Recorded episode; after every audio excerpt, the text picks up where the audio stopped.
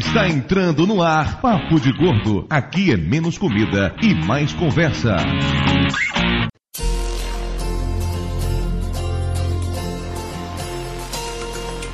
Ouvintes de peso, univos! De Salvador aqui é Dudu Salles e um dia eu ainda vou participar do BBB. De Salvador aqui é Mayra e eu adoro dar uma espiadinha. Nossa! Mayra, o programa sobre sexo é ano que vem, Mayra, calma. De Nova Iguaçu aqui é Lúcio e quando fizer no Big Brother só com gordo, a prova da comida vai ser uma coisa muito bizarra. Três dias de prova, né? A guerra da comida. Aqui de São Paulo é Flávio. E pior do que ser ex-BBB é ser ex-Bigcast Brasil. Caralho, eu tinha esquecido disso, Flávio! Tá ganhando de mim, cacete. Não, porque o Edgar não passou a mão na minha bunda, ele passou a mão na sua. Você tá ganhando. Aqui de São Caetano do São Paulo é o Tato e eu emagreci 5 quilos durante o busão no Brasil, acredita? Claro, gordo, ambiente confinado, comida controlada faz parte. É, cara, até malhei lá. Malhou, malhou a cabeça na lateral do ônibus, né? Aqui de São Paulo é Vana Medeiros e eu eliminei Flávio Soares do Bigcast Brasil. Ah, mas eu pulei o muro e voltei, que eu era uma esculhambação. Pois é, ouvinte de peso, por mais surreal que possa parecer, hoje nós vamos falar sobre reality shows. É o Grande Gordo da TV 2, episódio especial de reality show. Olha que coisa impressionante! É impressionante vai ser fazer a vitrine dessa porra, já tô até vendo. Só que na verdade, na verdade, na verdade, a única função desse programa é realmente trazer o Tato aqui pra ele contar os bastidores do busão do Brasil. A única função desse programa é chamar a atenção do Boninho durante o período de inscrição do Big Brother pra ver se ele te chama, né, filho da mãe?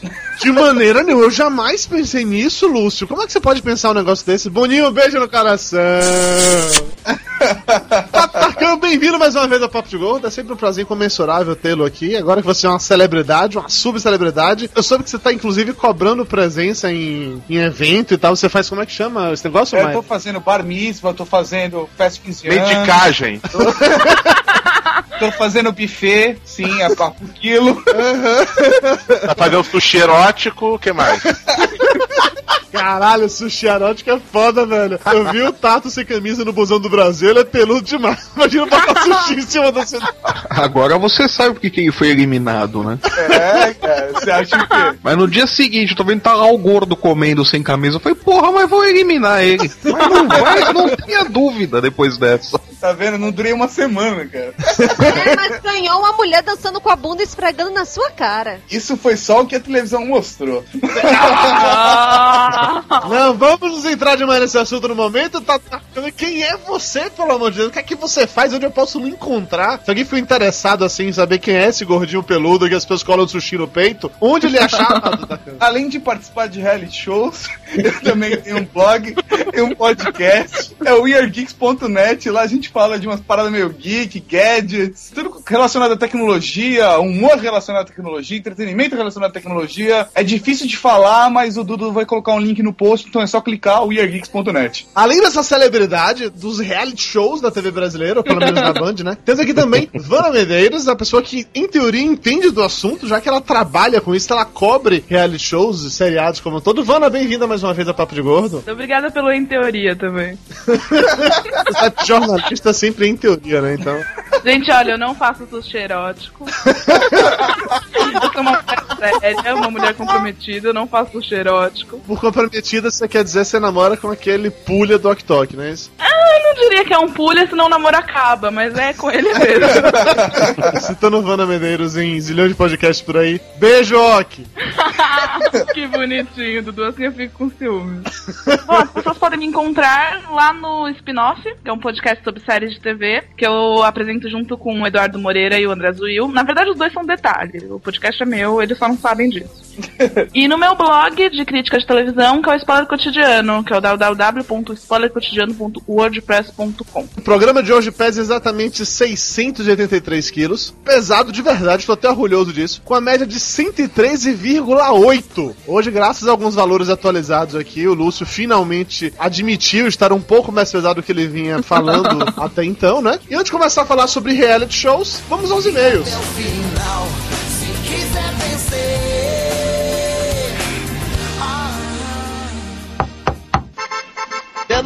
Chegou a carta! E não é cobrança!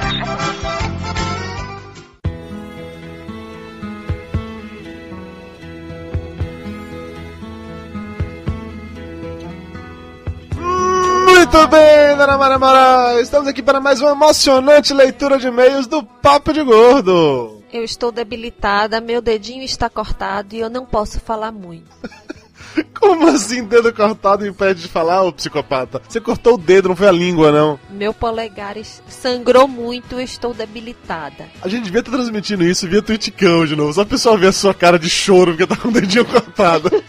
Bora logo, gordo chato. Pois é, galera, nós estivemos no Rio de Janeiro e sobrevivemos! Aê! Apesar das coisas terem começado a ficar feia no domingo e a gente só ter ido embora na segunda, a gente não viu nada. É engraçado isso, né? Que eu tava com medo absurdo de- do Rio de Janeiro. Inclusive, fiz um texto sobre isso que tá aí no Papo de Gordo. Tava com tanto medo, mas tanto medo, que até tive receio de que no momento que o avião estivesse pousando lá, que uma bala perdida pu- pudesse atingir a gente. Então, assim, é, eu sei, eu sou uma pessoa doente, tô ligado. Mas passamos quatro dias lá e foi muito legal. Não aconteceu nada de errado. Vimos um monte de gente legal. Conhecemos vários ouvintes legais da gente, né, amor? É, e a melhor parte foi o dia do tour gastronômico, que a gente comeu feijoada, depois saiu pra andar no, no meio do, do centro do Rio, com direito à visita à Biblioteca Nacional, Teatro Municipal. Foi muito bacana. E pra finalizar a noite ainda teve o podcast de boteco, onde a gente pôde tomar umas, umas cervejas ah, com o pessoal e se divertir pra caramba. É isso aí, tem alguns posts no site com fotos falando sobre a viagem e tal. Gostaria mais uma vez de agradecer a todo mundo que encontrou com a gente no Rio. Valeu mesmo, galera. Se a viagem foi tão legal como eu- achei que foi, certamente vocês foram responsáveis por isso. Eu me senti seguro e amado o tempo inteiro no Rio de Janeiro. Muito obrigado. Principalmente com tanta gente passando a mão na sua bunda, né, Dudu Salles? Ô! Dona Mara Moraes, você sabia que o Natal está chegando, né? Hoje já é 30 de novembro, então daqui a 24 dias Papai Noel aparece na, na porta de todo mundo, ou nas janelas, ou nas chaminés, ou enfim. Quer dizer que eu já posso começar a cantar Jingle Bell e fazer ho ho ho pela casa? Me surpreende que você não fez isso ainda, pô. O shopping já entraram em clima de Natal há algum tempo. E agora o Papo de Gordo também está entrando em clima natalino. Ho ho ho! Nessa semana agora vamos colocar duas novas camisas em pré-venda no Armazém Papo de Gordo. Além disso, a nossa atual camisa terá reposição de alguns tamanhos e vamos ter aquela mesma estampa, no- só que com a camiseta de cor preta. Então tem pra todos os gostos. Aproveitem o Natal e torrem o seu rico dinheirinho no Armazém Papo de Gordo, que o Morsaman agradece muito. E se as vendas forem bacanas, a gente promete vestir o tio Lúcio de Rina do Nariz Vermelho. Êêêê! Ainda falando em coisas boas, em final de ano, a promoção Arroz de Festa passa agora para sua segunda fase. Durante o último mês, a galera mandou fotos pra gente, várias fotos com gordices extremas. Pessoal meio esquisito, hein? Rapaz, tem umas coisas bizarras, não vou lhe mentir não. e recebemos tantas fotos, mas tantas fotos que resolvemos ampliar um pouco a ideia original. E em vez de fazermos uma enquete com apenas 5 concorrentes, vamos colocar 10 concorrentes. Então no dia 1 de dezembro, amanhã, caso você esteja escutando o podcast no momento em que ele acabou de ser publicado, terá uma enquete lá no site, uma enquete ligada ao Facebook, para que você vote em qual foto representa a melhor gordice. Obviamente, para fazer gordice, você não precisa ser gordo, basta ter aquele espírito gordo dentro de você. São 10 concorrentes, votem na que você achou mais legal e os dois mais votados participarão com a gente no último Papo de Gordo de 2010. Como a enquete está ligada ao Facebook, você tem que estar registrado no Facebook, ter uma conta no Facebook para poder votar. Então, se você é um dos concorrentes, peça para todos seus amiguinhos votarem, obviamente, e pro resto dos ouvintes vão lá conferir, escolham quem é que deve representar os ouvintes do Papo de Gordo nisso daí. Obviamente, já que estarão no Facebook, podem ficar fãs da nossa página também, que a gente não reclama nem um pouco, né? Isso mesmo, Dudu Estamos com síndrome de Roberto Carlos no Facebook e queremos ter um milhão de amigos. e por falar em um milhão de amigos, Dudu Salles não tá contente ser Rice Guy, agora ele quer levar eu e o Flávio pra, essa, pra esse lado negro da força.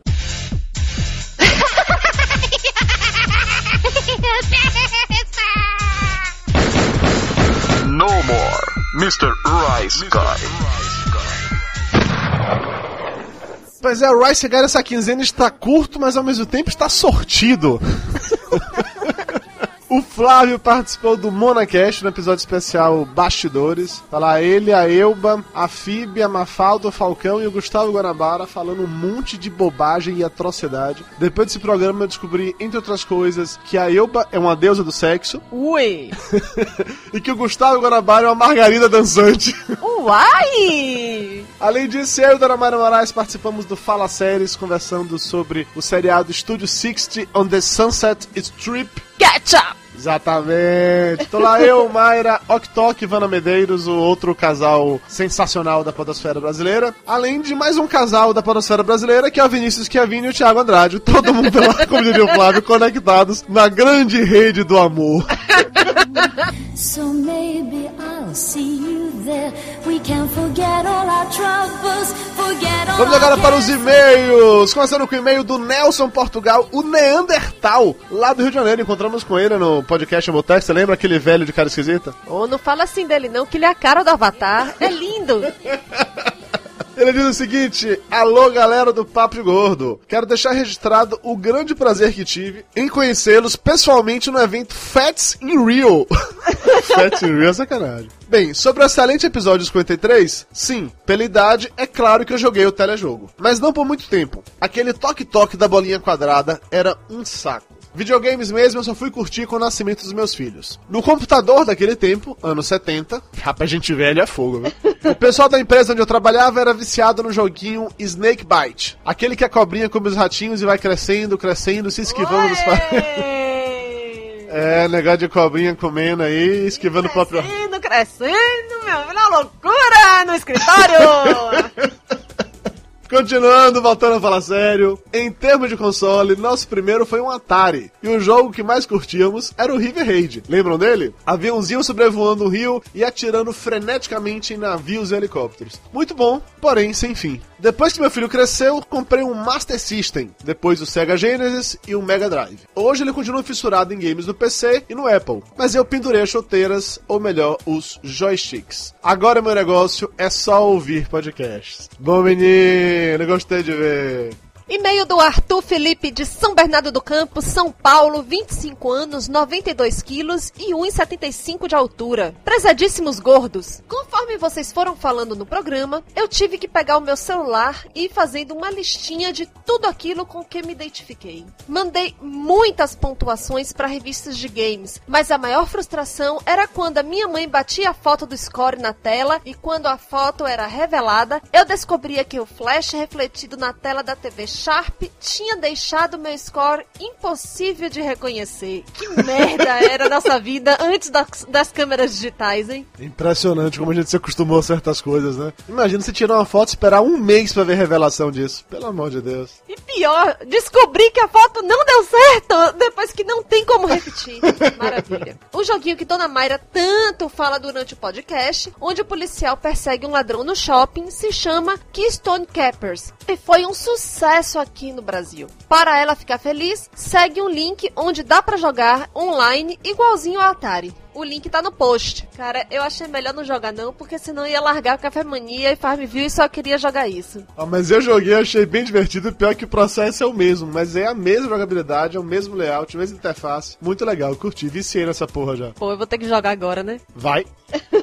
Lembro até hoje alguns códigos do Sonic 2. Você tinha que ouvir uma música na tela de seleção de músicas usando a tecla C. Era o maior rolo, mas os códigos eram. Momento Lost agora, por favor. Musiquinha. 19, 65, 9 e 17. Próxima sequência. 4, 2, Bingo! 6. Não, pelo amor de Deus, não vai ler esses números não, pô. Arthur, get a life, velho. Puta que pariu. Vai usar somente uma coisa melhor. Nerd é uma desgraça. Puta que pariu. Continuem assim com o podcast de vocês. Eles são a alegria de muitos como eu, que preferem ouvir conversas inteligentes, obrigado por inteligentes, no trajeto casa-trabalho-casa. Um beijo no coração.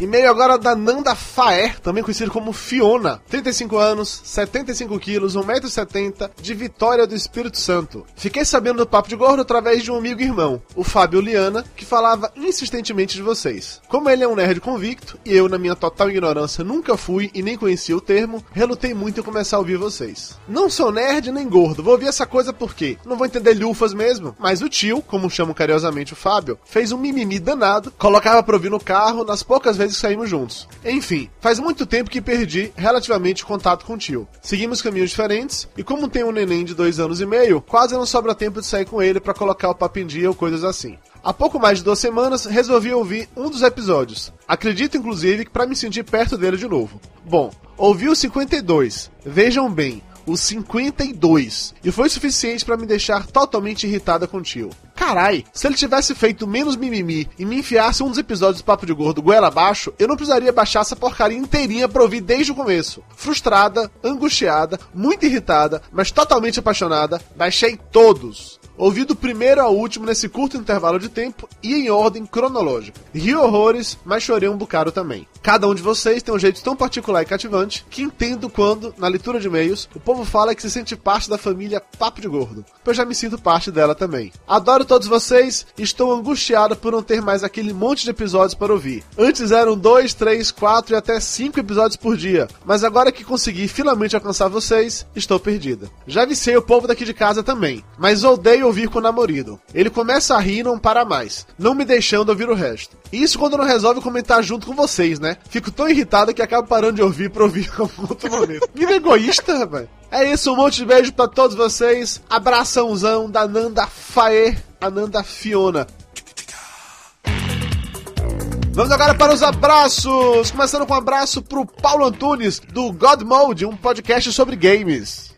Abraço pro Lucien, o bibliotecário. Abração também pro Luiz Sérgio Júnior e sua namorada, que criou um blog sobre gastroplastia, o Diarioplastia. Abraço pro Leonardo. Pro Netinho Shevchenko. Abraço pra Kellen Bonassoli, que fez aniversário no dia 20. Parabéns! Aê! Quero bolo! Brigadeiro! Abração pro Leandro Lamarck, que lembrou do clássico jogo Alex Kidd. Eu joguei Alex Kidd. Eu não tinha Master System, mas joguei no, no videogame do meu primo. Alex Kidd é parente do Karate Kid? Nossa, mas essa piada foi tão ruim. Eu não vou nem chamar os grilos, de tão ruim que ela foi. Abraço pro Sandro Dunk. Pro Paulo César, do Headbanger Cast, um podcast sobre heavy metal. Uhul! Abraço pro André Luiz Tieme. Abração também pro Joel Dias. Pro Jonatas Galasso, que fez uma singela homenagem ao Papo de Gordo. A foto da singela homenagem dele tá aí no post. É basicamente Papo de Gordo escrito com comida. É surreal a porra dessa. Abração pro Carlos Pivoto, que mandou provas que o jogo do ET foi realmente enterrado. Tem vídeo sobre isso. Tem um post lá na Wikipédia. Cara, que bizarro. Eles realmente enterraram aquelas fitas. Vai ser ruim assim no inferno, né? Abraço pro Fábio Quero, que mandou a notícia sobre como o Kinect ajudou um portador de síndrome de Down a jogar videogame pela primeira vez. O link da notícia também tá no post, confira. Abração também pro Daigo, que mandou um vídeo mostrando como era aquele jogo de esconde-esconde que o Diogo Braga comentou. E assim, você tinha que ter muita imaginação para jogar aquela porra, cá pra nós, né? Nem falha, eu não, eu não quero nem saber o que aquele povo tomou pra poder, pra poder jogar aquilo. Abraço pro Nerdmaster, que fez dois podcasts sobre games no Paranerdia. E um abração também pro Rafael Smoke, que joga o Wii com seu avô. Olha que coisa legal jogar o Wii com o avô. Você jogaria o Wii com sua avó? Ela não teria coordenação motora para isso. é, isso é de família, né? é isso, galera. Valeu. Vamos de volta para o programa e nos vemos aqui novamente no dia 15 de dezembro para mais um emocionante episódio do Papo de Gordo no seu, no meu, no nosso papodegordo.com.br.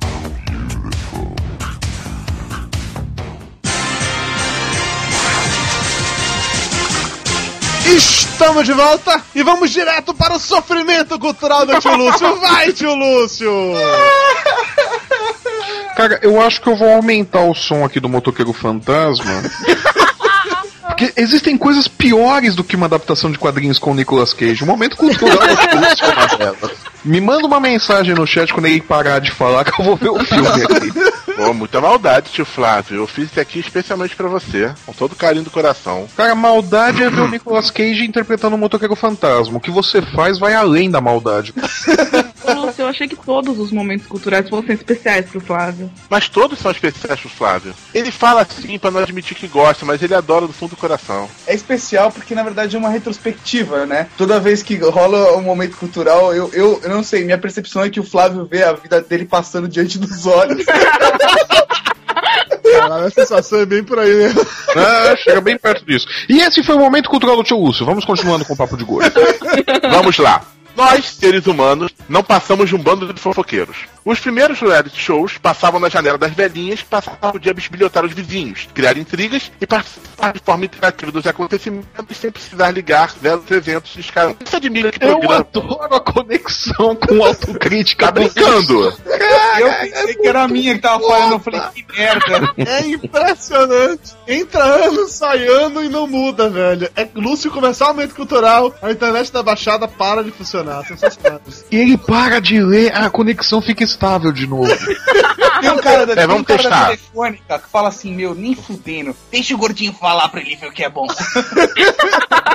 Não, va- va- vamos tentar então, vamos lá de novo. Nós, seres humanos, não passamos de um bando de fofoqueiros. Os primeiros reality shows passavam na janela das velhinhas, que passavam de bilhotar os vizinhos, criar intrigas e participar de forma interativa dos acontecimentos, sem precisar ligar 0300 e discar um. Não se admira que programas que pretensamente mostram a realidade de seres humanos problemáticos sejam um sucesso na TV desde os anos 1940. Afinal, foi em 1948 que surgiu Alan Funt's Candid Camera, o primeiro programa de câmera escondida da história. A ligação caiu, cara, porque a última vez que eu falei e todo mundo ficou em silêncio, a ligação caiu. Não é sensacional quando a gente faz isso com ele?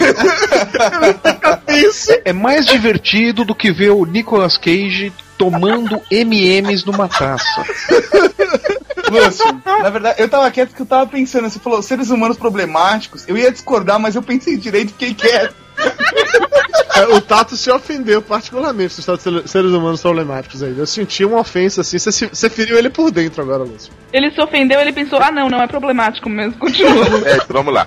Durante as décadas, dezenas de programas semelhantes surgiram, mas aquilo que hoje chamamos de reality television, ou, em português, reality show, teve seu conceito firmado com o programa Cops, que acompanhava o dia a dia de policiais norte-americanos. Porém, o primeiro programa a colocar estranhos vivendo forçadamente juntos foi o holandês Número 28, ou seja lá como seja 28 em holandês, que reuniu em 1991 sete estudantes estrangeiros em Amsterdã, cujas vidas foram acompanhadas por câmeras. Esse estilo foi copiado pela MTV no ano seguinte com The Real World.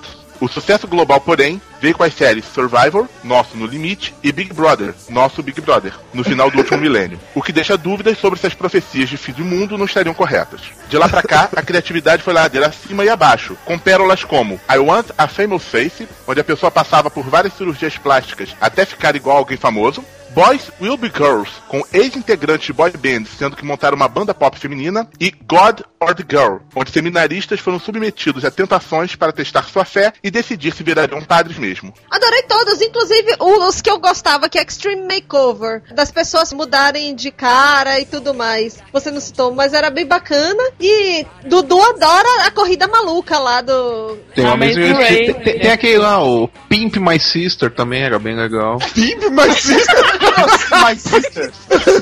eu, eu senti falta das gostosas e os geeks, mas tudo bem, tá valendo. Não, mas esse aí merece tópico especial mais adiante, né? Quando a gente começar Não, a falar não, dos o, o programas que o tem Lúcio só assiste reality show com seminaristas sendo tentados por outros seminaristas. Sei lá.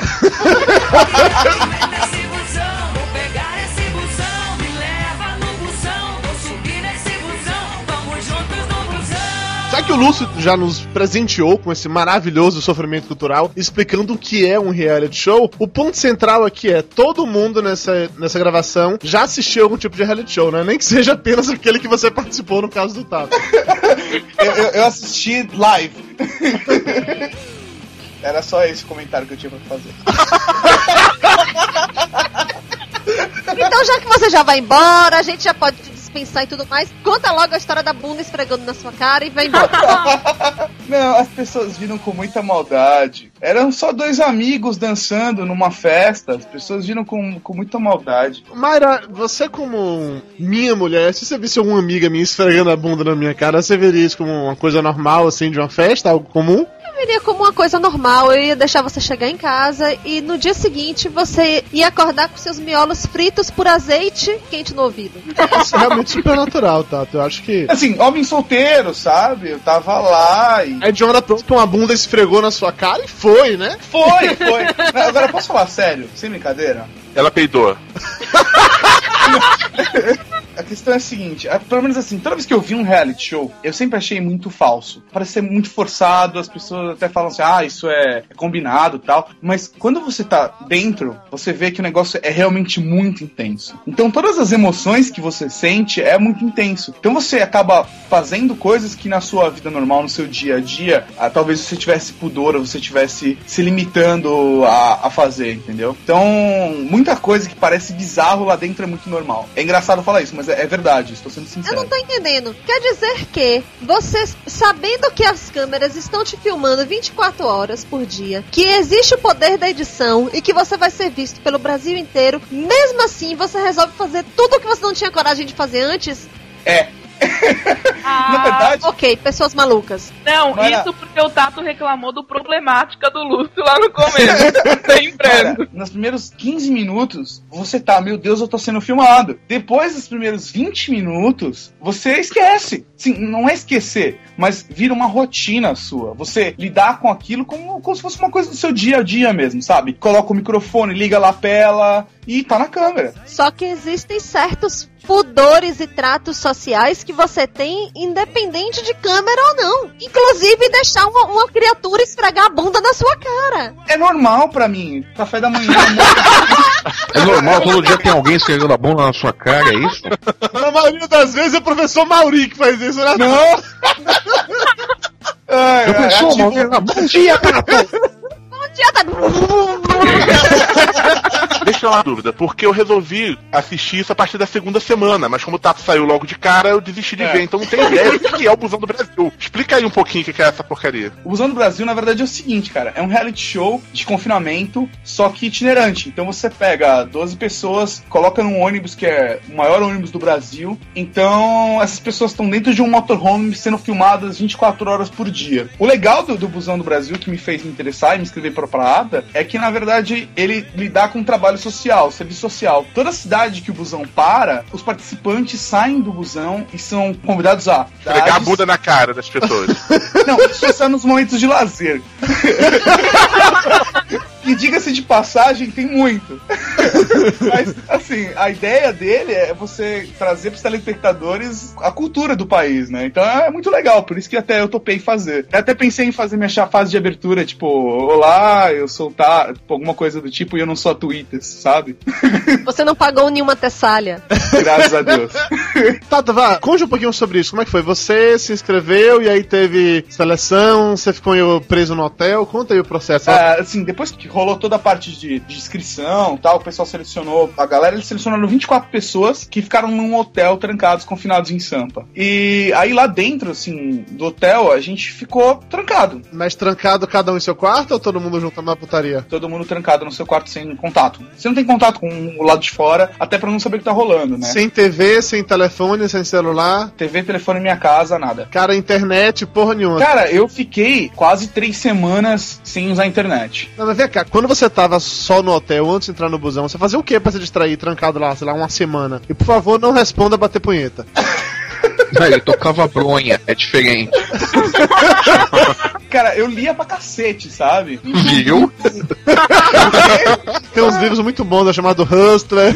É, Brasileirinha. pra cacete, era o que ele fazia. Leitura pra cacete. Pra cacete. É, é bem Imagina segmentado. o nojo que tava aquele quarto. Meu Deus do céu. Era, cara, era cigarro, leitura e escrever coisas, sabe? Quando me era possível. Mas a maior parte mesmo do confinamento é você parado pensando na sua vida. Isso já vai mexendo pra cacete com, com o seu psicológico, né? A sensação que se tem é que você tá numa situação de risco. Como se você estivesse passando por uma situação de perigo porque você não tem a mínima ideia do que vai acontecer com você. No meio do confinamento, a gente foi numa fazer umas atividades em, pra um lugar de ecoturismo. E aí teve rafting. Meu, foi a pior parte pro gordo, cara, porque a primeira atividade que eu tive que fazer foi correr 10 quilômetros embaixo do sol. Na hora que tava vendo o programa, velho, que mostrou isso, aí a galera do Twitter começou a sacanear, velho. Aí é pra não entrar o gordo mesmo. bicho. Como é que pode? A prova pra definir quem entra na porra do busão ou não é prova física. Já era. O Tato não fez chance nenhuma na porra dessa. Cara, eu corri 10 quilômetros embaixo do sol, sem brincadeira, assim. As pessoas que não sabem, já imaginam por estar aqui que eu sou gordo pra cacete. Assim, não pra cacete não, vai. Eu sou um gordo charmoso. Também não quero queimar meu filme. Não, a, a opinião da sua mãe não conta, tá? Que medo, professor Mauri.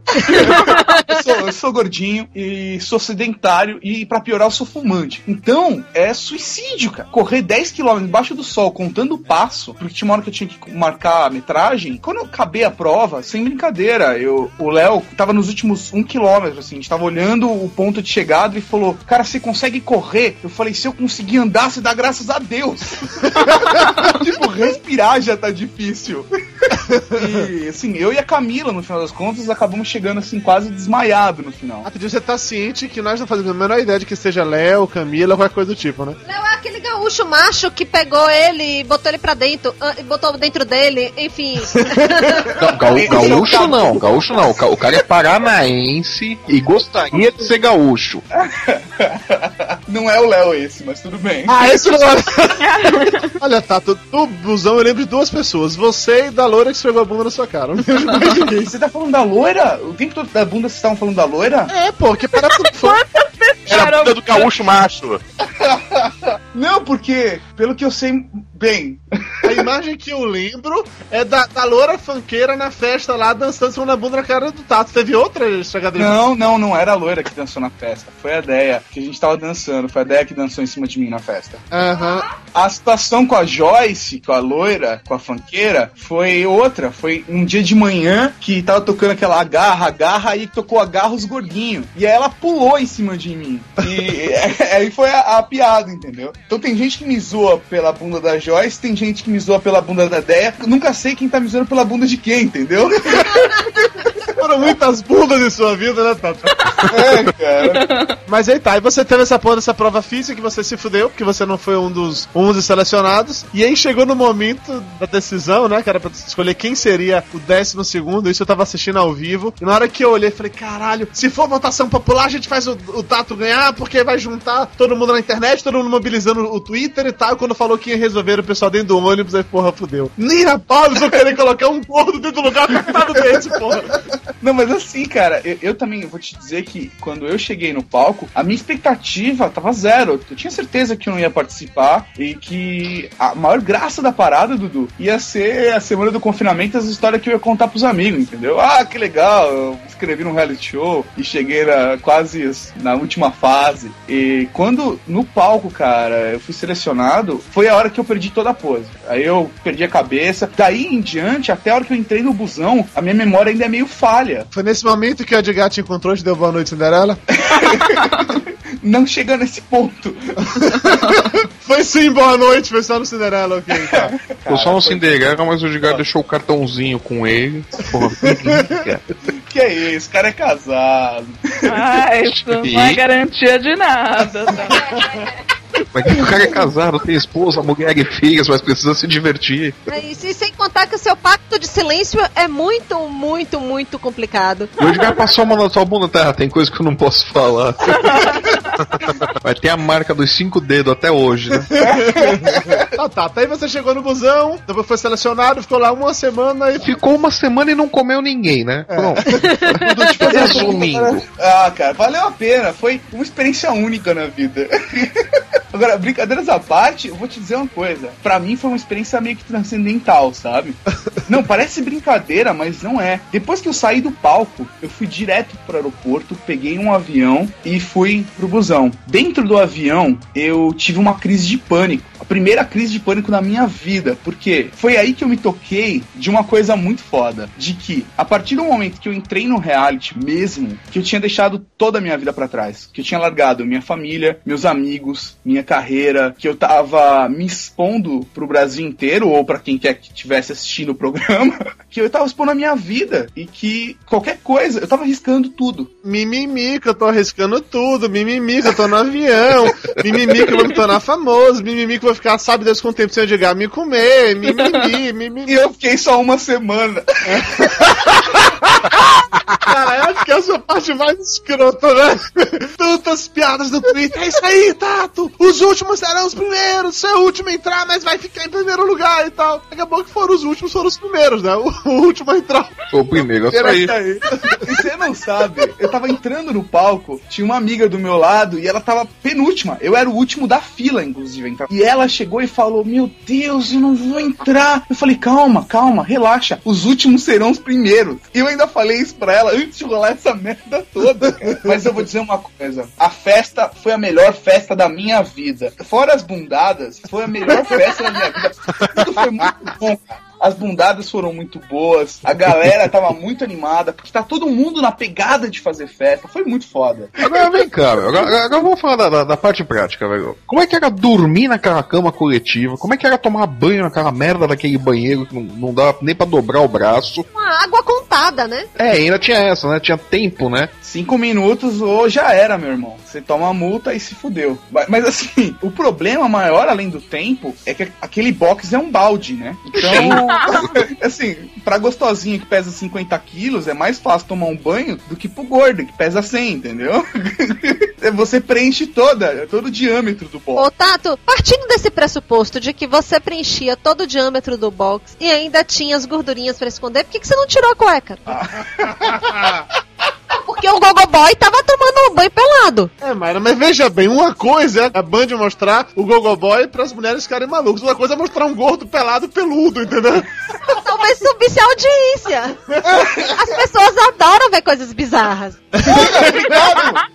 Talvez ele fosse eliminado mais rápido, né? Jogassem ele pra fora do ônibus. É só- Ia ser eliminado por justa causa. Gente, eu não quero dizer nada não, mas o Tato ainda tá na gravação. Tô sendo humilhado. tipo, a Mayra me chamou de bizarro. Não, não te chamei de bizarro, eu chamei de bizarra a situação. Chamou de bizarra a situação de um gordo peludo pelado. Ele é um gordo peludo pelado, ele é bizarro. Não, um gordo peludo pelado eu tenho aqui em casa. Agora, um gordo peludo pelado dentro de um box mínimo num busão em, alta velocidade pelas estradas do Brasil é uma coisa bizarra. Não, é um número de circo. Posso desmistificar uma coisa? Engraçado que a galera fala que eu andei de busão, mas eu não andei de busão. Desde que eu entrei no busão, ele tava parado no mesmo ponto. Eu nem andei, eu só parei, fiquei lá no ponto com a galera e fui embora. Tá explicado porque você foi o primeiro a sair. semana parado? Que A semana que ele ficou lá. Tá, tá percebendo a relação? Tá pesado demais pra sair, né? Tirar o gordo pra andar, né? Mas até o neto do Corinthians me zoou. Num dos programas de esporte me falaram depois que ele zoou e falou que o gordão é que segurava o busão, que o busão não andava. Porra, tá ligado? Você ser zoado, assim, pelo Brasil inteiro, cara, é foda. O pior é você, qualquer lugar que você vai frequentar depois, com amigos, família de amigo, qualquer coisa, o cara olha pra você e fala, ah, o do busão! Isso é a pior coisa, cara, é a pior coisa. Mas vem cá, você virou celebridade a ponto do pessoal no meio da rua pedir pra tirar foto com você. Ai meu Deus, o cara do busão tira foto comigo. Em Natal aconteceu. Em Natal aconteceu de tirar foto, da beijar criancinha, sabe? Apertar a mão do palhaço. E já te expulsaram de algum coletivo pra andar? Só de um. Sim, aí você sai de lá, foi expulso e tal, voltou pra sua vida normal e agora ganha uns trocados fazendo presença em festas. Basicamente é, isso. aí. Na verdade, assim, eu, eu- eu ganho os trocados participando de outros podcasts também. Olha, a presença do Tato aqui hoje foi uma longa negociação, tá? É. Tive de entrar em contato com os agentes dele, porque ele agora que é celebridade, ele já não resolve mais nada sozinho, tem sempre um agente pra resolver isso. Eu agradeço Peraí, ao Motel ô, Asa Branca, que patrocinou a minha vinda até aqui. Não, Dudu, agora só me explica por que, que eu tô aqui de graça, se foi toda essa negociação com o Tato. Porque você não é famosa, Vano. O Tato é. Você já apareceu na televisão pra casa? Não apareceu, velho. Você já levou bundada na cara em algu- alguma vez na vida? Nunca! Eu continuar participando de graça. No... Vana, eu paguei meu preço.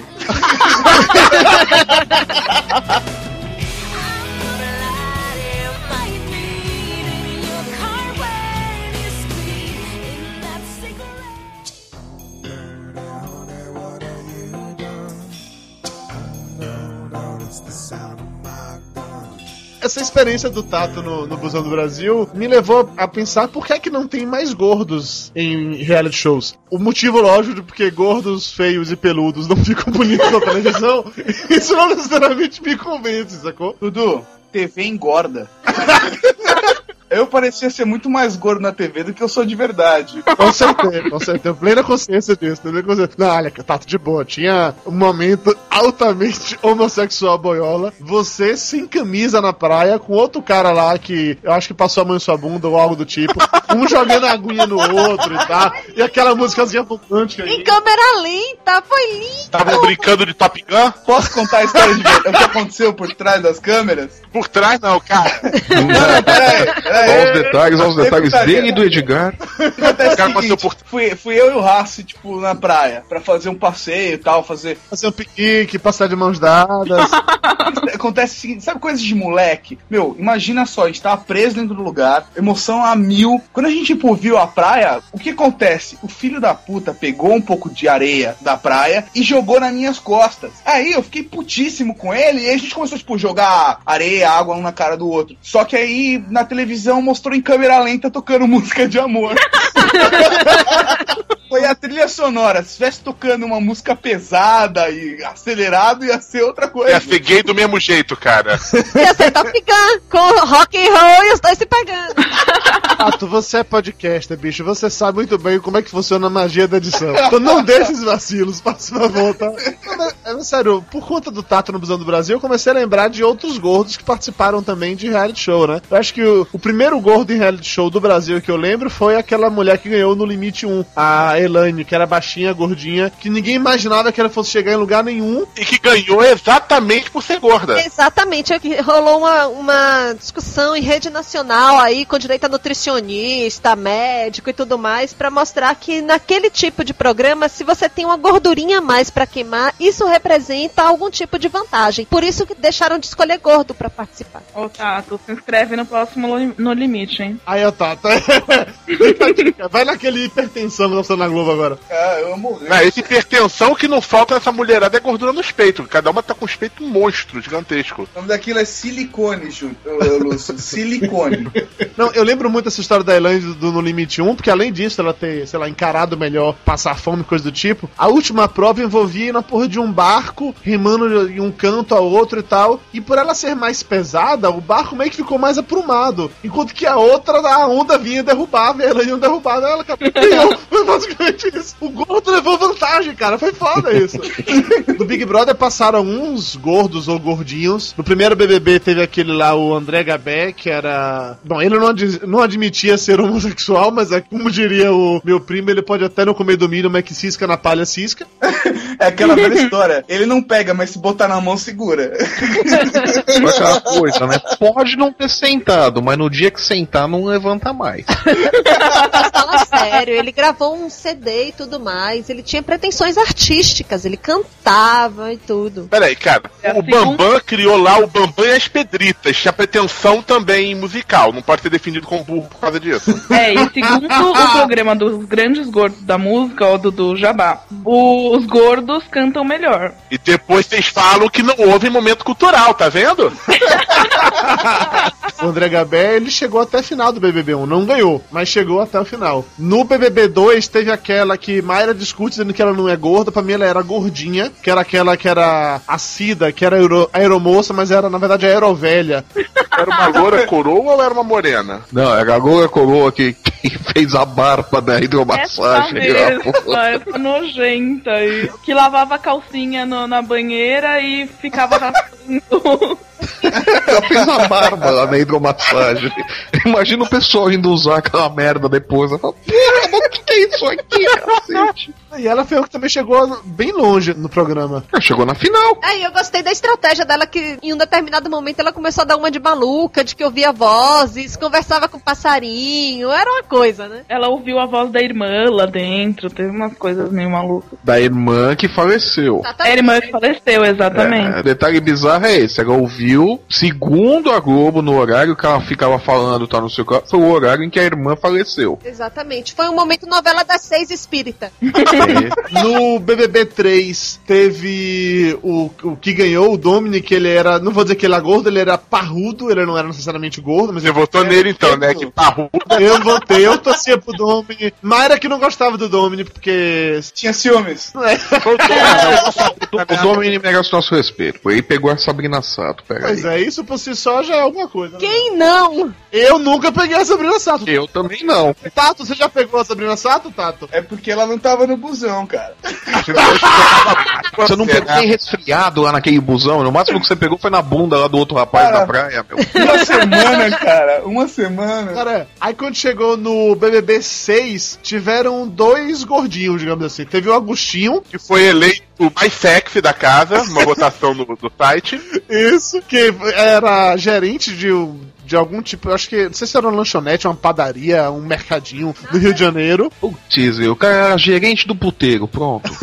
Não, não, Isso. não, não. Ele trabalhava como gerente de um mercadinho, uma coisa dessa. Hoje em dia é que ele é- trabalha como vendedor em loja de eletrodomésticos. E ele entrou naquele esquema de sorteio, né? Porque o Big Brother ainda colocava pessoas comuns sorteadas e tal. E rolou toda uma coisa esquisita, porque tinha aquele cara lá, o Rafael, que aparentemente gostava de Ursões e ficava no amor danado com esse Agostinho. E abraçava Agostinho e beijava Agostinho. E teve um dado, um dado cena que eu ainda hoje tenho um pesadelo só de lembrar, que o Rafael ele pegou, escreveu nas costas dele com filtro solar, alguma coisa assim, tinham e fez coração e fe- escreveu isso na própria bunda, sacou? Puxou, tipo assim, é. Ela falou em Buda, o Tata acordou.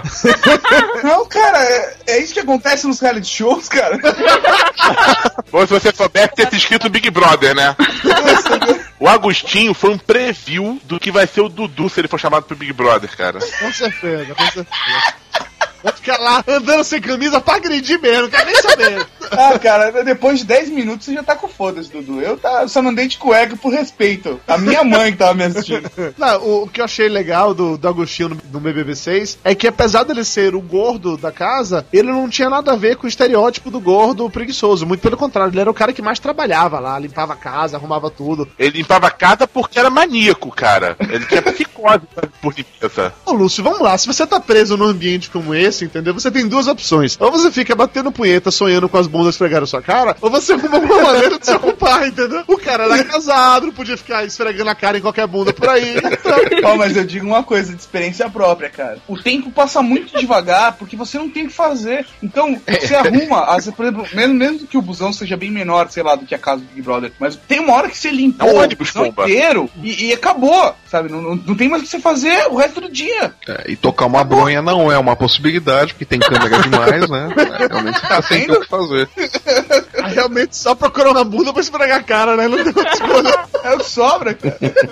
No BBB 6 ainda teve a Mara, que foi quem acabou ganhando, que também entrou via sorteio. Ela não era gorda também, mas ela era gordinha. Minha conterrânea, ela era aqui da Bahia. Não, mas os dois eram da cota, né? Aquela cota sorteio que era realmente onde entrava as pessoas de povo. Pior de tudo era o sorteio que você ficava, ligue no seu canal, não sei o que, 31, 31, 31, 31, 31. E depois disso que pararam de botar gente do povo lá, porque viram que todo mundo tava votando os coitadinhos, né? É, porque na verdade rolou toda uma série de programas em que só ganhava o pessoal do povo. O único que, que fugiu a esse daí foi o Big Brother do João Iris, que foi um caso à parte, já que automaticamente ele virou o herói do grupo e tal. Aí depois disso parou de entrar a galera por sorteio e temos mais recentemente o caso da vovó Naná. Que Meu entrou no, no Big Brother 8 ou foi 9, que foi a primeira esquema da terceira idade. E que agora é cartomante, espírita, vidente, taróloga, e tudo o que você quiser. Faz café? Bolinho de chuva, faz. Esfrega bumbum na cara do Tato. Olha, a vovó Naná, ela tem uma certa relação com bunda também. Porque quem ficou como melhor amiga dela, que era a netinha dela, era aquela loira Ana, que tinha uma bunda enorme, que ficava lá também com a bunda exposta o tempo todo. Era uma coisa meio agressiva, assim. A bunda dela tomava, por vezes, a tela inteira. Era uma coisa meio absurda, assim, sacou? E era Full HD. Aí, quando chegou no último Big Brother, agora o BBB 10, tivemos o, o caso de mais uma gorda gordinha, que era a Helenita, que era só um pouquinho traumatizada, digamos assim. Ah, ela era insuportável, vai. Ela denegriu a imagem. Ela era louca. Ô, Mayra, eu acho que você devia oferecer um curso pra ela das gordinhas e aí é. Não, a gente não faz milagre não, meu amiga. Sacanei não, que a coitada da Helenita tem Twitter, eu vou mandar esse programa comigo pra ela. Helenita, beijo no coração. Eu não vou mais votar no Dudu pro Big Brother. Eu quero a Mayra no Big Brother. A, a criatura passava o tempo todo assim, você tá me chamando de gorda, né? A pessoa falava, bom dia, só porque eu sou gorda, né? Se eu fosse magra, não sei o que, bebê. Hoje a água tá fria, só porque eu sou gorda, né? Aí quando sai da casa, Playboy não me procure porque eu não vou aceitar proposta nenhuma. Eu fico imaginando o Aran, né, vendo um negócio desse, falando, mas de onde ela tirou que eu chamaria ela? What the fuck? Pra todo mundo que boiou nesse momento, o Flávio está servindo a Edson Aran, editor-chefe da Playboy, que está no Twitter, arroba Edson Aran, gente boa, sigam ele. Mas eu acho que o, o gordo em reality show mais bizarro, vamos colocar dessa forma, Tato Tarkan. depois do Tato, foi o Agnaldo Timóteo, que participou da Casa dos Artistas, velho. O mesmo Agnaldo Timóteo que depois de 40 anos de amizade com o Clodovil se sentiu na obrigação de dar continuidade ao legado dele como deputado? Esse Agnaldo Timóteo? Ele participou da Casa dos Artistas, não me lembro se foi na, na segunda ou na terceira Casa dos Artistas, eu sei que ele participou e tinha uma coisa meio bizarra, assim, foi naquele momento que o Silvio Santos já tinha ligado o foda-se pras regras, né? Porque o Silvio Santos, ele começa de um jeito, o programa vai pegando, tem um momento que eles querem, olha, quem o dono dessa porra sou eu, quem define sou eu. Então, Agnaldo Timóteo era votado pra sair e nunca saía, era simples assim. Não, Tato, olha, você me desculpe, assim, eu sei que o Busão do Brasil é um reality legal, mas Casa dos Artistas é o melhor reality show de todos os tempos. Não, é muito Aquilo bom. é muito foda. É porque foi na época áurea, né? Foi antes de qualquer coisa aparecer. O próprio Big Brother, né? Foi muito foda. Dizem que foi assim, a Edelmal foi lá, apresentou o projeto pra Globo e pro SBT. E aí a Globo bancou o preço, o SBT ficou a ver navios e aí o Silvio Santos falou assim: Ah, é? é? Pera aí um pouquinho. Ô, Rock! Liga a câmera aí! Pronto. O SBT inaugurou um novo formato, né? O reality show tosco. Foi feito claramente às pressas, velho. Eles- alugaram a porra de uma mansão no Morumbi, colocaram. Vizinha a casa do Silvio Santos! Dudu, sem eufemismo, foi feito nas coxas. Totalmente nas coxas, velho. Instalaram aquelas câmeras de segurança do SBT que estavam na revisão. E foi aquela coisa assim: olha, vamos colocar um monte de pseudo-celebridade. Todo mundo entrou ganhando um cachê naquele primeiro programa. Vários, inclusive, entraram naquele esquema assim: olha, eu vou aqui só pra divulgar o meu CD e depois vou embora e foram ficando porque foram entrando na pilha, né? Teve o caso clássico do, do Alexandre Frota que saiu e voltou e saiu e voltou de novo, porque ele, ele era que fazia sucesso na porra da casa. Puta que pariu. pulou o muro, né? É, Não, mas antes disso tudo, teve a pegação da Bárbara Paz com o Supla. e foi lindíssimo na época, porque todo mundo falava da Bárbara com Supra, só que os dois são bizarros. É, é a prova matemática de menos com menos dá mais, né? Minha filha, eu ficava vendo assim. Aí depois fizeram aquele desenho animado, a Noiva Cadáver, né? Porra, essa foi maldade, essa foi maldade. Não fala assim do supla, não.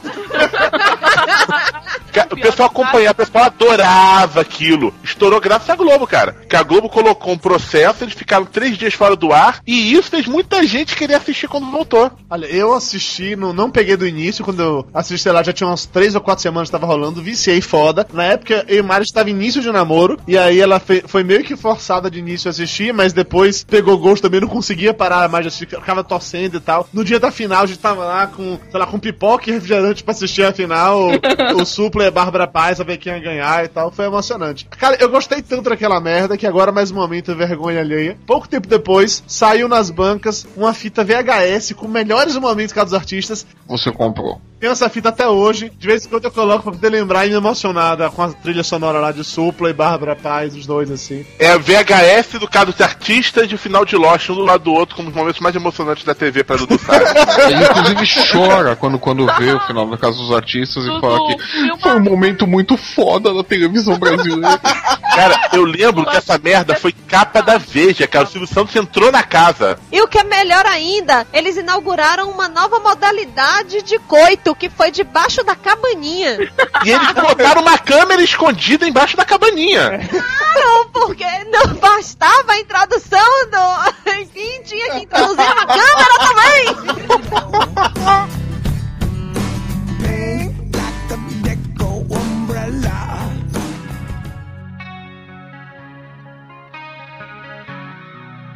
Cada dos artistas, a primeira bombou pra cacete, mas aí na sequência veio o primeiro Big Brother e quer queira que não, velho, o Big Brother virou sinônimo de reality show no Brasil. A partir disso, todos foram feitos, foram se aproveitando de um outro elemento do Big Brother. Porque o Big Brother soube adaptar bem o espírito do Big Brother ao gosto brasileiro de novela. Sim, Porque o Big Brother certeza. brasileiro é o mais bem editado que tem. Sim, eu, eu curto pra caramba. Eu sou uma daquelas pessoas que compra pay-per-view do Big Brother. Eu acho que desde a segunda ou terceira edição, eu compro pay-per-view do Big Brother sempre. Nesse último ano, eu assisti até menos do que eu assisto normalmente. Mayra é aquela coisa, ah, vai comprar pay-per-view, não sei pra quê, não adianta nada, perda de tempo, ficar gastando dinheiro à tá, tá, tá. Ela fala isso durante três dias. Daí em diante, as madrugadas aqui de casa passam a ser assistindo o pessoal no Big Brother. Ela se revolta porque é, as câmeras cortam momentos importantes, ou porque na hora da festa alguém fica fazendo aquilo, ou fica revoltada com raiva das pessoas. Nesse último, o que Mayra xingou a Twitter, vocês não têm noção, velho.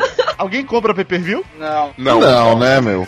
Ah, fala sério. Ah, fala A, a gente tem amor ao nosso dinheiro com suado, meta, cara. né? Tá vendo aí, Dudu Salles? Tá vendo aí? A, a gente sabe quanto custa ganhar dinheiro, cara. É, não, é muito difícil ganhar dinheiro nesse país pra eu gastar com uma merda dessa, né, meu? Fala sério. Vana Medeiros, você é obrigado a assistir essas coisas, né? É, então, eu não compro o pay-per-view, mas eu passo três meses na redação com uma TV gigante do meu lado. O dia inteiro passando Big Brother. Aí depois disso você não quer comprar o pay-per-view de jeito nenhum. Esse é o sonho molhado do Dudu, cara. Não, não, não, não. Mayra tá aqui tirando onda, velho, mas quando a gente tá morando em casas separadas ainda, eu comprava o pay-per-view, ela, resol... ela ficava com invejinha, eu comprava na casa dela também. E teve um ano que ela viciou a mãe dela, velho. A mãe dela tava de férias na casa dela. Ficou viciada que era o dia inteiro assistindo o pay-per-view do Big Brother. Depois, aí, Dudu que é viciada nessa porra. Eu comprava pra ter o que conversar com você. Isso é prova de amor, meu filho. Vai, sai dessa agora, Dudu. Vai, vai. Dudu não tem como sair, cara. Quando ele saiu da, da cirurgia, a primeira coisa que ele perguntou, onde tava a TV com Big Brother, cara. O pior que foi mesmo. Foi, por mim, eu operei no dia que estreou a edição do Big Brother, velho. Eu saí de lá louco. Cadê? Quer- Tem que ir pro quarto, eu começar o Big Brother, eu começar o Big Brother. É sacanagem, pô. Big Brother é foda. O foda foi que o anestesista, na hora que ele falou isso, fez. Ih, fiz merda!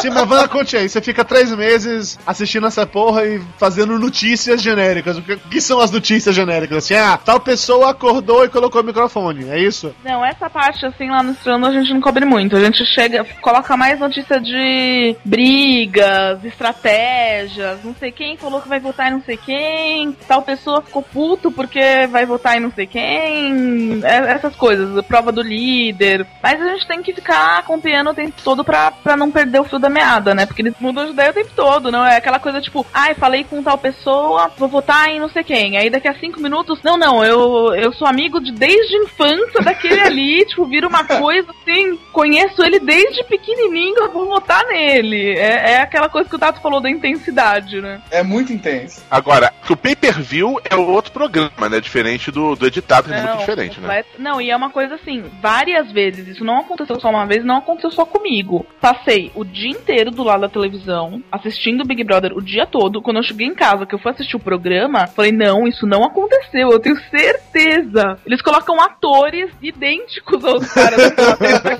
Não, mas ah, aí uma coisa também escrota do pay-per-view é que, pelo menos nas primeiras vezes que eu assinei, o pay-per-view ele tinha três canais. Um é- era a câmera principal, o outro uma câmera secundária e um terceiro que mostrava uma coisa tipo assim, o que rolou há quatro horas atrás na câmera principal. Então você tinha opções pra ver. Teve um ano que só tinha uma câmera e acabou, velho. Aí é foda. Dudu, sabe o que é mais triste? O quê? Você comentando as primeiras vezes que eu comprei per per view.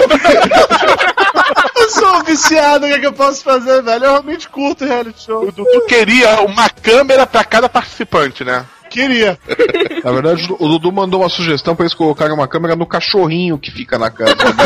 Ah, eu queria, olha, de verdade, eu queria que tivesse um pay-per-view que fosse assim, uma câmera pra cada cômodo e você escolhia onde eu queria ficar e acabou. Você escolhia, eu queria que fosse assim mesmo. Se eu fosse o diretor daquela merda, seria assim, porque eu acho que aí o cara. Não, se você fosse o diretor daquela merda, não seria assim, não você ia ser demitido. Ah, porra nenhuma. Ah, pior é que eu acho que não, Lúcio. Eu acho que a edição é realmente muito diferente. E principalmente porque a pessoa que compra o pay-per-view, se ela assistir o dia todo, ela não vai deixar de assistir à noite. Com certeza não. Não, eu digo que o pay-per-view ao vivo, eles têm que ter uma margem para poder tirar a câmera quando corre o risco de alguém se distrair e começar a falar, tipo, é patrocinado pela Antártica e começa a falar de Coca-Cola, por exemplo. Na verdade, Lúcio, eles, o que rola não é isso não, cara. Eles cortam. Eles cortam o áudio e o Boninho dá uma queimação de rabo foda em todo mundo. Todo mundo fica quietinho, morrendo de medo e muda de assunto. Isso acontece direto. Quem tem o PPV Uhum. direto rola isso. Às vezes eu tenho medo do que é falado, porque os caras tem uns que enfiam a cabeça debaixo da cama e começam a chorar feito menininhas depois disso. Tato, no busão tinha queimação assim? Tinha uma voz do além que brigava com vocês? Tinha queimação, Tato. Queimou muito, ah, Tato. Não que a de galo entrou. Se tivesse entrado.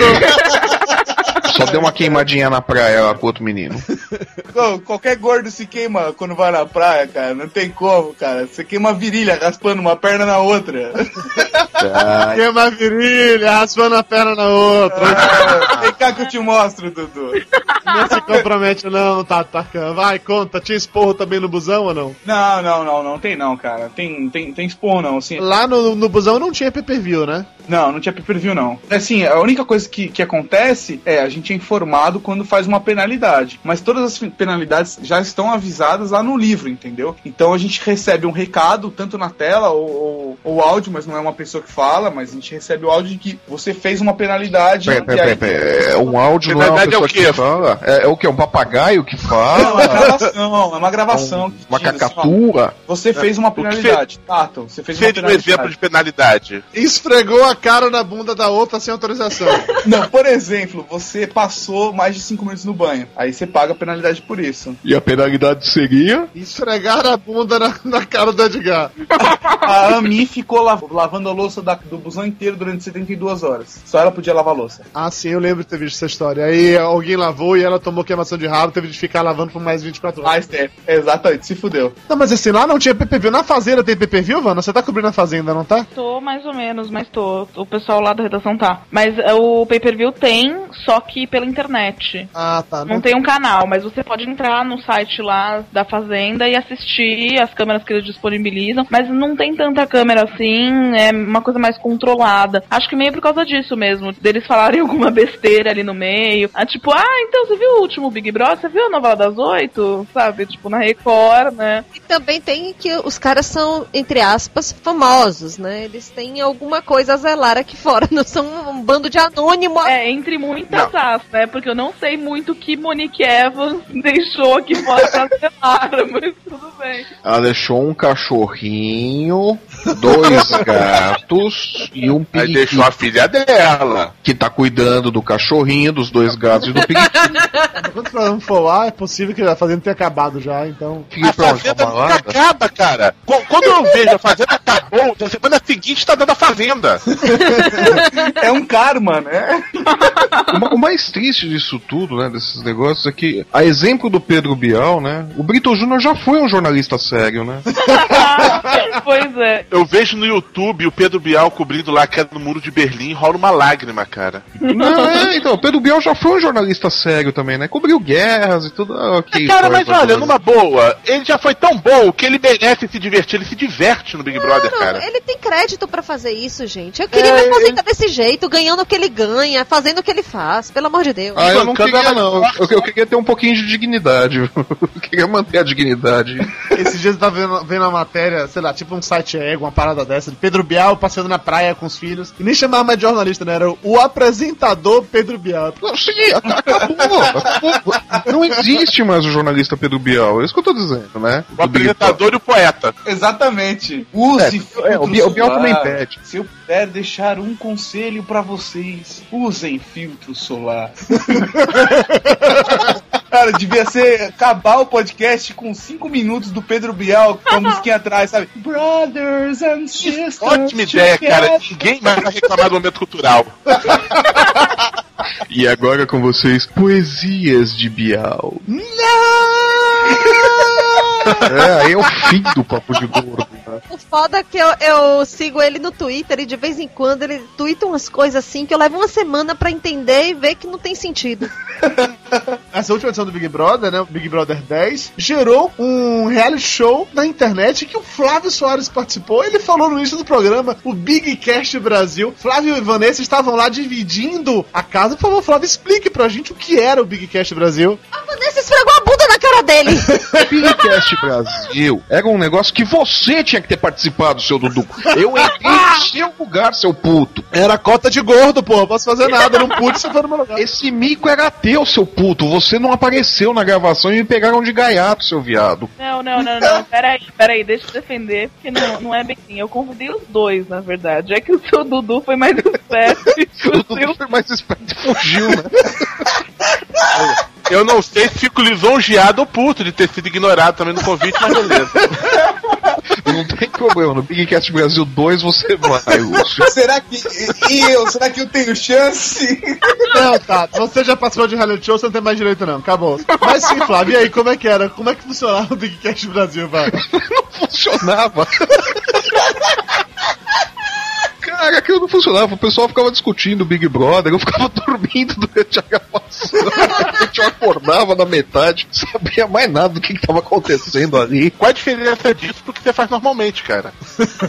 É, é que lá era toda semana. Lá a gente chega... Era toda semana, né, Vana? Que tinha que gravar, não? Era toda semana, a gente gravava. É que o Big Cast foi uma loucura lá do, do pessoal do, dos seriadores, a Camis e o Léo, que eles resolveram no dia que ia começar o Big Brother, eles falaram: Puta, vamos fazer um podcast sobre Big Brother? Vamos. Aí a gente reuniu, acho que tinha uns 12 podcasters, e a gente brincou lá que era uma casa, que a gente tava confinado. E aí tinha eu, o Flávio, o Jabur, o Jabur que apareceu na primeira, né? Depois ele nunca mais voltou. Não, não é uma ideia pior que fazer sobre a Copa do Mundo. a ideia é pior mesmo, com certeza. Você não tem noção da primeira gravação, que eu acho que tinha, tinha uma- umas 10, 12 pessoas, né? Porra, mas foi um inferno. No final das contas, era um podcast sobre o, sobre o Big Brother mesmo, pra acompanhar o, a última edição do Big Brother. Então a gente se reunia toda terça-feira, que é o dia da eliminação no Big Brother. Acabava o programa, a gente se reunia e gravava o, sobre o que tinha acontecido na semana, quem tinha sido eliminado e aquelas besteiras todas que a gente faz gravando podcast. É, mas na real, na real, na real, vocês inventaram meio que um universo paralelo em que vocês estavam realmente numa casa e tal, e foi uma putaria. Assim, eu escutei alguns, não escutei todos, de verdade, até tentei, mas pelo amor de Deus, a zona era grande demais pra minha cabeça. E eu participei de um, eu, eu e Mara gravamos um, eu acho, e foi uma loucura foda que lá pela metade do programa eu esqueci o que tá fazendo, comecei a ver o PPV e desencanei da gravação, sacou? Não, mas é, é, é, uma, é uma- é uma insanidade aquilo lá, cara. Era é um troço completamente Não, tinha- insano. Tinha uma votação que a gente abria no site do, do podcast, tinha uma votação que quem era o líder da semana, quem era o, o anjo, né? Acho que era o anjo. A gente Não, era o colocou- demônio, né? Porque amaldiçoava, a pessoa fica mais uma semana ali aguentando. Era isso mesmo. Se você que tá ouvindo esse podcast não tiver um pingo de amor próprio e quiser sofrer um pouco mais, o link pro Bigcast Brasil vai estar aí no, no post, sacou? Vá lá conferir. É assim, se você tiver dentro de um reality show de um ônibus, você já nem fez, você não tem mais bosta nenhuma pra fazer e tocar uma bronha não é uma possibilidade. Não, Tato, você não pode nem escutar podcast quando você tava confinado no hotel, não? Não, Nem música? Eu pedi, não. Porra, sacanagem. Eu pedi pra levar podcast. Não podia. Cara, você não malucou um iPod nano em lugares nanos, não? Não, Eu não penso como você, cara. Eu, eu tenho autorrespeito. É, né? Na hora de tomar a dedada do, do Edgar, você não se preocupou com auto-respeito, não, tá atacando. Mas Olha. aí é que ele já tava acostumado, que quando ele deu a entrada no, no hotel, já tava lá o Dr. Longfinger pra ver se não tinha um iPod nano em nenhum lugar. Eu não sei do que vocês estão falando, cara. Porque a única coisa que televisionaram de mim foram duas mulheres passando a bunda na minha cara. Então, cara, o resto. Não, tá. A primeira imagem que tem de você na TV, no primeiro dia é vo- é você ofegante, depois de correr essa 10km embaixo do sol, e um pouco mais tarde é você fazendo uma dancinha ridícula na televisão lá, que eu não me lembro qual era a porra da música. Aquela era a dança das meninas. Eu tava respeitando as meninas. Lá. Eu sou um cara muito legal. Aí, aí- aí pouco antes de entrar no ônibus, dá pra ver o Edgar com a mão atrás de você, assim, na nítida posição de boneco de ventríloco. Tato, só me responde uma coisa, foi bom pra você? Foi experiência única, Dudu. Depois disso, você nunca mais sentou do mesmo jeito, né, cara? É, eu olho muito bem antes de sentar, cara.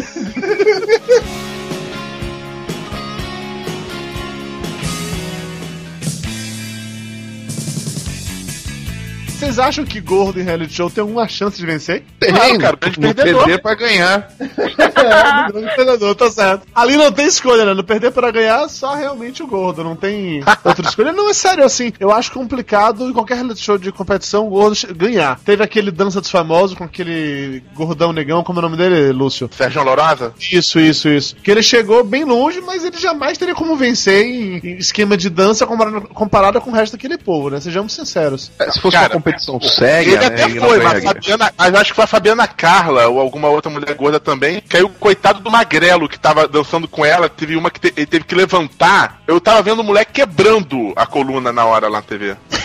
É foda, é foda, é foda. Não, eu acho que nesse tipo de reality show é mais complicado. Em reality show só de você ficar lá sem fazer nada, acho que até tem um- uma chance maior do gordo também. Basta a galera lá, simpatizar. O Duga é um reality show que você fica sentado sem fazer nada fazer sucesso, né? Big Brother era isso, porra. Imagina o Bial apresentando uma merda dessa, né? É, meus heróis, eles ficaram lá o dia inteiro sentados, as esperanças quebradas. Não tem como. Eu aprendi isso na- do pior jeito possível. Não tem como um gordo ganhar um reality show. E vou dizer mais ainda. Até em reality show de gordo, o menos gordo ganha, que nem o grande perdedor. É verdade. Porra, só tem gordo. O magro ganha, cacete, no final. Não tem como, cara. Mas eu não sei se vocês já assistiram esses reality shows de gordo, mas eles me incomodam muito. Eu acho que eles têm uma visão muito preconceituosa da coisa. Todos esses reality shows de gordo. É, menos aquela da cheerleader lá, que é a vingança da gordinha em cima da, da cheerleader. Não conheço esse. Não, é o seguinte: pegam todas aquelas cheerleaders que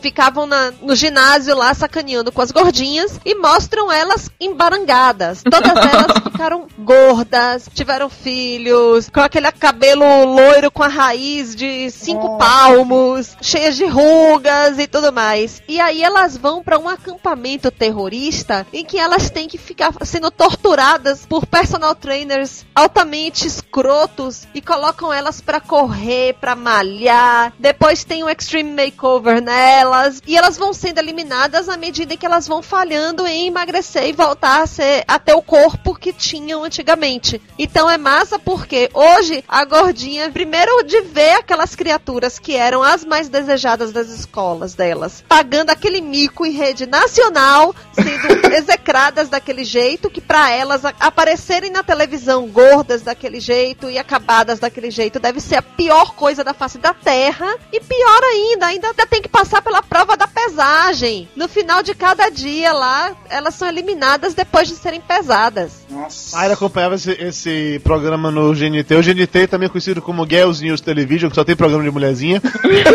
e Mayra acompanhava esse reality show e ela ficava aqui vibrando com esse negócio. Aí, tá vendo? Toma aí! Tinha uma dessa numa escola que me sacaneava assim, bem feito! Eu aposto que tá assim também! Mas olha, meu reality show favorito de todos os tempos não era esse, sim o bom e velho As Gostosas e os Geeks. Que, Cara, vendo aquele programa, eu me senti o nerd mais normal da face da Terra, porque exata gente bizarra nesse mundo. É daquele tem programa, até eu me sinto normal. Só tem de Sheldon pra cima ali, né? Cara, é bizarro. É, Ou pra baixo, né? exatamente. No primeiro and the Geek, tinha uns caras meio extreme assim, mas como um todo, acho que tinha só um que tinha mais cara de nerdão escroto. O resto tinha até uns caras normais. Mas a partir disso, velho, a coisa foi escalonando que o último que eu assisti, não tinha um que olhasse pra ele no meio da rua e não achasse ele um cara de maluco. Puta que pariu, velho. Coisa escrota. E as gostosas, cada vez mais gostosas, e cada vez mais burras, que não entrava na minha cabeça. Como é que alguém podia ser tão burro daquele jeito? E eu vi uma vez que tinha uma geek fêmea, aí a gostosa, na verdade, era um cara saradão. Aí tinha uma prova de fazer massagem, aí o coitado do geek que pegou pra fazer a massagem no cara lá com uma cara de triste.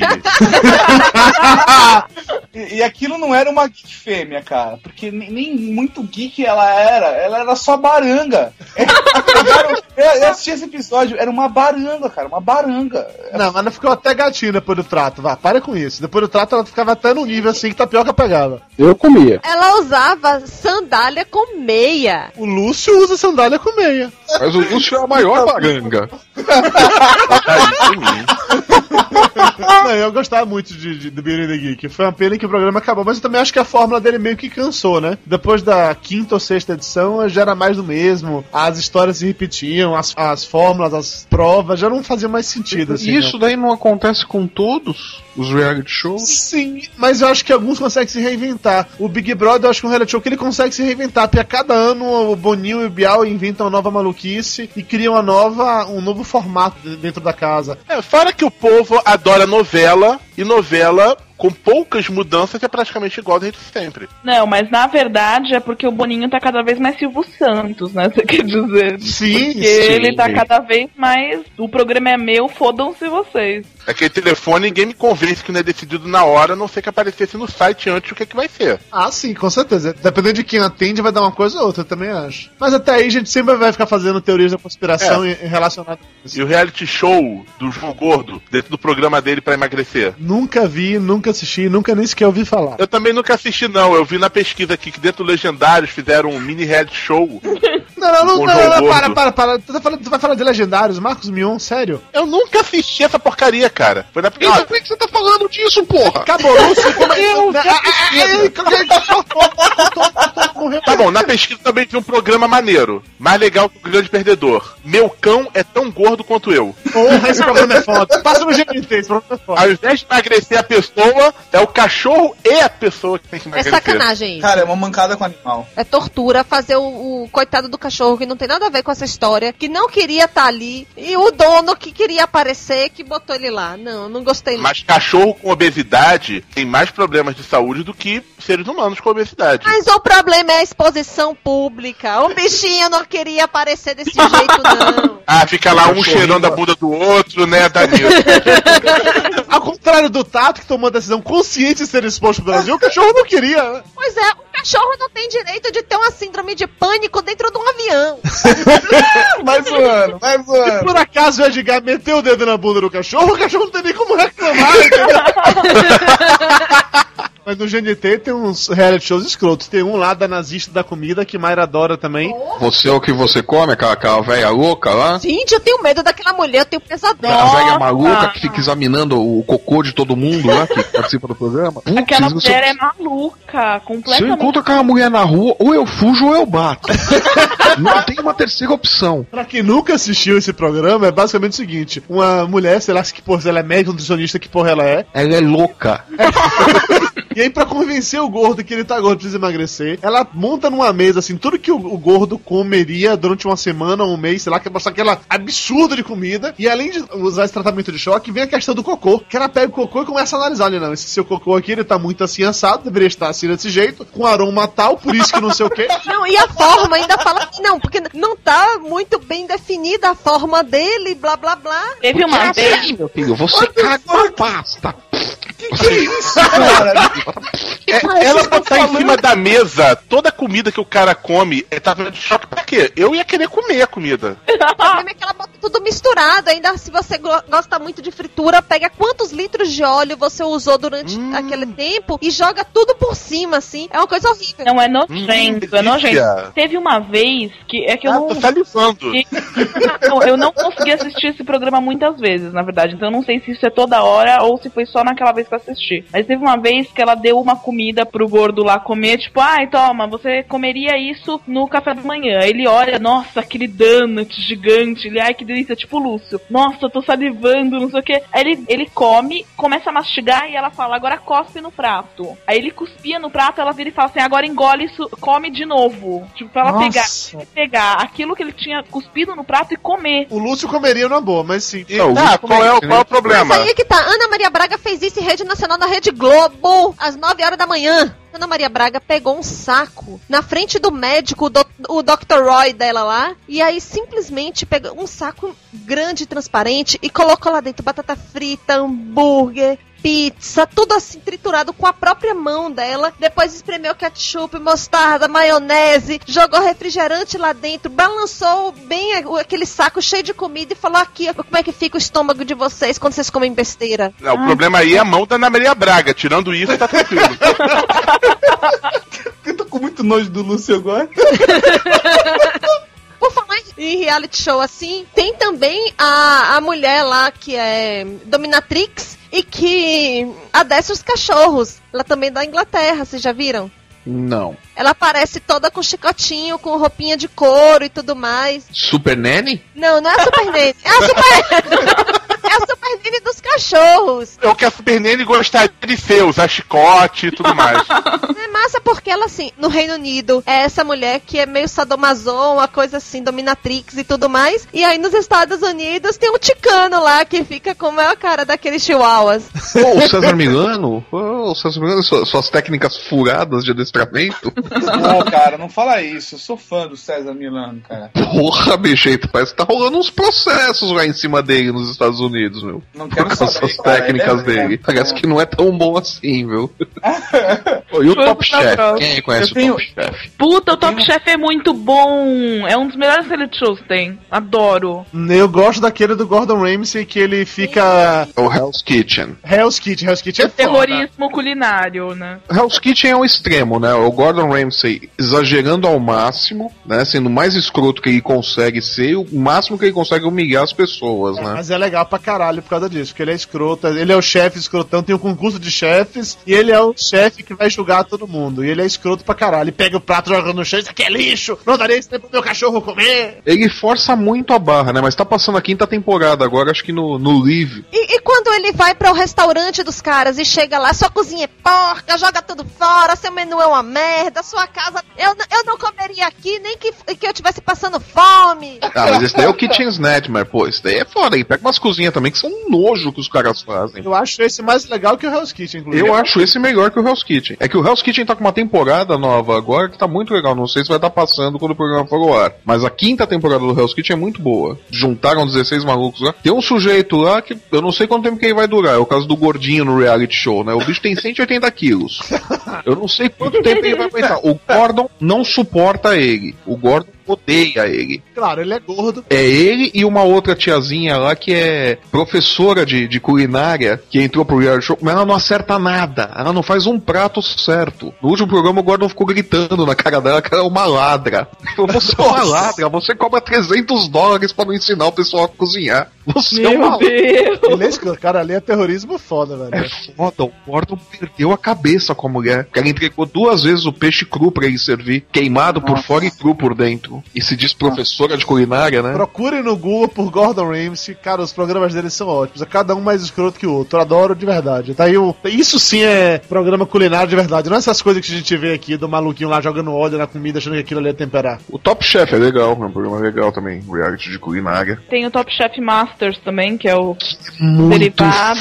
foda! Aliás, eu não É vi a final do bom. Top Chef Masters. Eu não sei quem que ganhou, pra falar a verdade. Eu não, eu não acompanhei a última temporada até o final, não, mas tem uns. eh, No Top Chef Masters eles têm uns programas temáticos também, eles fazem umas coisas diferentes, é muito legal. Não são bem realities, né? Mas tem também os do. É nessa faixa de, de, de culinária, os do, do Jamie Oliver, tem a Nigella. Mas aí é programa de culinária, não é reality. É mais ou menos, né? Se você pegar o, o, o Jamie Oliver agora, ele tá com um de. Aquele da escola? Exatamente. Da escola é bacana. Esse daí é um reality. Ele tá tentando mudar os hábitos alimentares lá dos Estados Unidos e tal. É um programa interessante. E, e o, o que ele fez na Inglaterra, puta que pariu. Foi muito bom. Da Inglaterra deu certo, né? O dos Estados Unidos ele tá se fudendo ali, não tá conseguindo, né? Pois é. Ele pegou um grupinho de, de crianças ali, tudo Lúcio, né?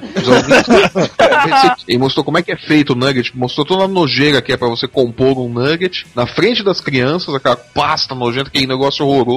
E aí falou, quem vai querer isso aqui? Aí todos, aquele bando de Lúcio levantando o braço. Gente, mas sa- sabe qual reality show que deixa saudade? A Casa dos Desesperados. Vocês lembram disso? Graças a Deus. Não. Era um reality show comandado pelo Sérgio Malandro. Era uma Isso. casinha de 60 metros quadrados, o prêmio era mil reais de uma cesta básica. Aí tinha lá um gago, um anão, um obeso mórbido, tinha uma piranha que ficava dando o telefone dela no ar. Era muito maneiro. Então, já que é pra ir pra essas coisas, tem também acorrentados, né? No Luciano Huck. Que também, ah, mas aí então vamos, vamos, vamos esculhambar, né? Tem o Lata Velha do Luciano Huck. É, é, Tem o Minha Casa, né, do Luciano Huck. Tem o Pimp My Wife, do, do Luciano Huck. Tem um de gordo, um de gordo que eu acho um dos mais escrotos. Eu não me lembro o nome do programa, passa no Multishow, que é o seguinte: eles pegam uma pessoa anoréxica e uma pessoa extremamente obesa e fazem o seguinte: colocam as duas pessoas na mesma casa. Uma semana as pessoas comem normalmente. E eles registram tudo Normalmente que a pessoa comeu. naquelas, né? Essas um come faltas. normalmente, o outro come e vomita. Pronto. Um come por um time de futebol e o outro come por uma formiga. Só que aí chega na outra semana e eles trocam o cardápio. E aí, o cara mórbido que come, tipo, dois frangos num café da manhã tem que se contentar com um tomate cereja e duas folhas de alface. Nossa, É, e no, é no- no final da semana ele come o anoréxico. Né? Isso que eu vou falar. É o que eu faria, né, porra? É a única coisa que sobra, né? Mas eu lembrei de um reality show mais ridículo do mundo e que tinha uma gorda. Who Wants to be a Superhero? Com o Stan Lee. Puta merda. Mama! Fat Mama! É a Fat Mama, né? Exatamente. Que charíssimo. Um- Uma negona gorda cujo superpoder é que ela andava por aí carregando donuts no seu cinto de utilidade. Isso que é super-herói útil, velho. Deixa eu ver. Super-herói útil. em cima de mim. Aqui, meu filho, tome um donut. Puxa, tudo que eu precisava.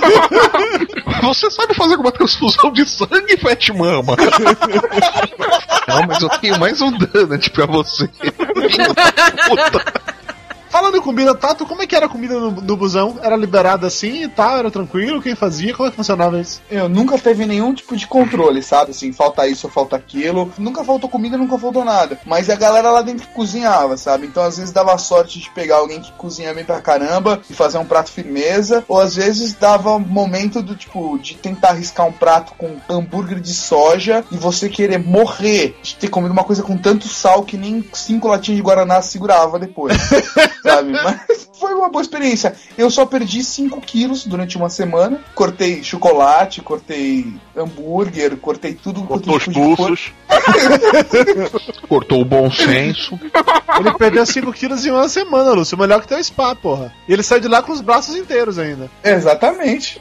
Só não pode falar o mesmo das pregas, né? As informações sobre as pregas, depois a gente pergunta pro Edgar, né?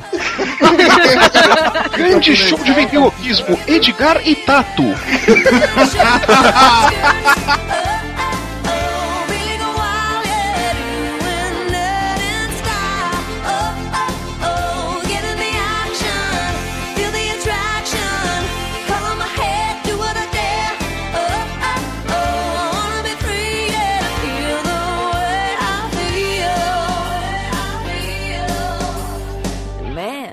feel like a woman. Alô? Que essa vozinha foi do Tato. Caralho, Tato. bom. eu juro que eu achei que fosse da Vanna. Essa vozinha de menina foi sua? Cacete. o Tato não nos ouve, é isso? Ou ele tá chorando por causa do tanto que você ofendeu ele logo que ele chegou. Ele tá lá, eu quero voltar pro ônibus! Tato, você já voltou do busão? Eu voltei do busão, tô bem. Boa noite, Vana. Boa noite, tio Lúcio. Boa noite, Flávio. Boa noite, Dona Mara Moraes. Um beijo. Agora fala que nem homem, Tato. Cara, Ai, Rodrigo Faro, que esse corpo não te pertence. Não, é, o- é o Edgar, pertenceu ao Edgar. Esse, é pior ainda. Um pouco antes do Tato entrar no busão, o Edgar deu aquele tapa na bunda dele e falou: É. Me amarro nesse busão. Quantos podcasters serão ofendidos hoje? Olha, eu não sei, mas o mais ofendido eu sei quem vai ser. Quem é Tato mais ofendido? Eu, porra, o idiota que participou de um reality show. Não, Tato, porra nenhuma, a gente te admira pra caralho. Pô, Dudu morre de vontade, tipo Big Brother. É, entendeu? Eu te invejo pra caralho, entendeu? Mas a gente fala disso daqui a pouco. Eu querer saber detalhes de Alcorvo, tipo assim, quantas bundas você passou a mão, essas putarias assim, daqui a pouco. Se é pra falar de gorda na fazenda, fala da mulher melancia, não da Geisa Ruda. A, a mulher melancia é semi-gorda, né? Só gorda da metade pra baixo. Vocês vi- vocês viram ela derrubando o Chico com a bunda? Coisa mais bizarra. Desculpa, eu não gosto de reality show. Eu não assisto nada disso. Você só participa, né? Você tá ganhando dinheiro como celebridade instantânea, Tato? Ainda não, cara. Atendendo Tá eventos. fazendo presença em, em evento? Só festa de. Festa de ele caiu, foi isso? Acho que ele lembrou que não devia falar festa de quê. Vamos parar de falar um pouco do Tato, falar mais genericamente agora e sacaneando com o Tato ao longo do processo, tá? Obrigado. É, né? Pessoas acham que nós já temos material suficiente. Tem mais de duas horas de, gravação. Alguém quer acrescentar mais alguma coisa ou podemos parar?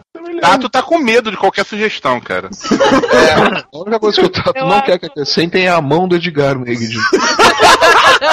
Não, mas o programa é só de piadas recorrentes, né, velho?